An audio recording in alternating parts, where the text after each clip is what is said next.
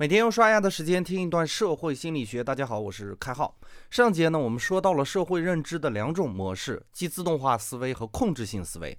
我们特别的强调了自动化思维的快速，以及控制性思维是十分费力的。显然，让一个人一天都保持在控制性思维的状态是不靠谱的。整天保持控制性思维占主导地位的，不是职业学习者，就是传说中的精神病患者。由此可见，大多数人在一定程度上是无法长时间保持高努力水平的思维的。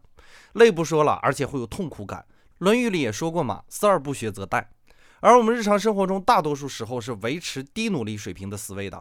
比如早晨起床后的洗漱、开车、挤地铁，下班后买菜，甚至遇到熟人打招呼、走路回家，这些行为你每日都在经历，你不需要付出大量的思维努力。这时候，我们的认知就处于低努力水平的自动化思维。而在这种状态下呢，人们依靠的是记忆来做出决策，比如牙膏在哪儿，毛巾在哪儿。开车如何打火？怎么刷地铁卡？熟悉的菜品是什么？和你打招呼的人是怎样的性格？走路时如何迈出每一步？这些记忆早就成为你非常熟悉的内容。你依据这些记忆做出各种各样的决策，让你的生活行云流水一般。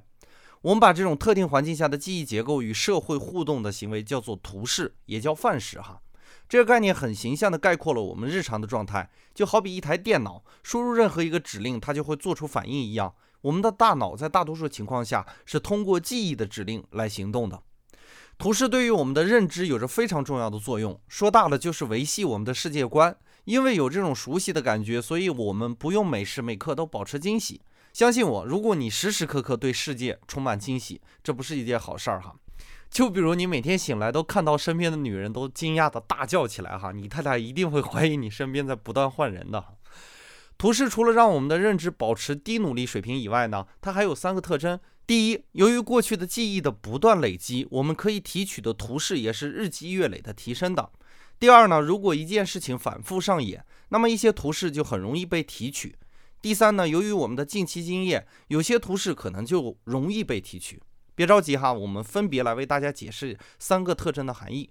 第一个特征是，由于记忆的不断积累，我们可以提取的图示也是日积月累的提升。比如你还是个孩子的时候，是不太会用太多成年人的工具的。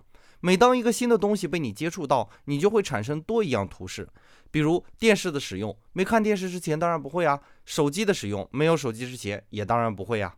第二特征，如果一件事情反复的上演，那么相关的图示就容易被提取。比如我们都有印象哈。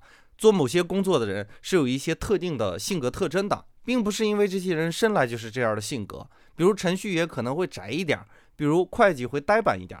对比我的成长经历来说，哈，我在从事会计的工作的那段日子里，确实做事情有趋向于照本宣科的样子。第三个特征呢，如果我们近期有相关的经验，那么我们有些图示就容易被提取。比如，如果你看了一个恐怖电影，那么深夜回家的路上，你还会下意识地想到一些恐怖的画面，而让你提高警惕。比如最近四川又地震了嘛，那些防震的方法又不断地在你脑子里重现。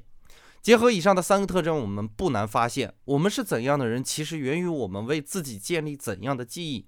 在蹒跚学步的幼年，我想我们每个人都是一样的，努力的在学会行走而已。而之所以今天我们每个人都不一样，是因为我们之前的经历。缔造了完全不一样的图示组合，所以呢，要不要把读书列为你成长的重要环节呢？本节的概念就播讲到这里，感谢您理解今天摄星的内容。更多内容关注公众号“开号御书房”，我们下个工作日再见。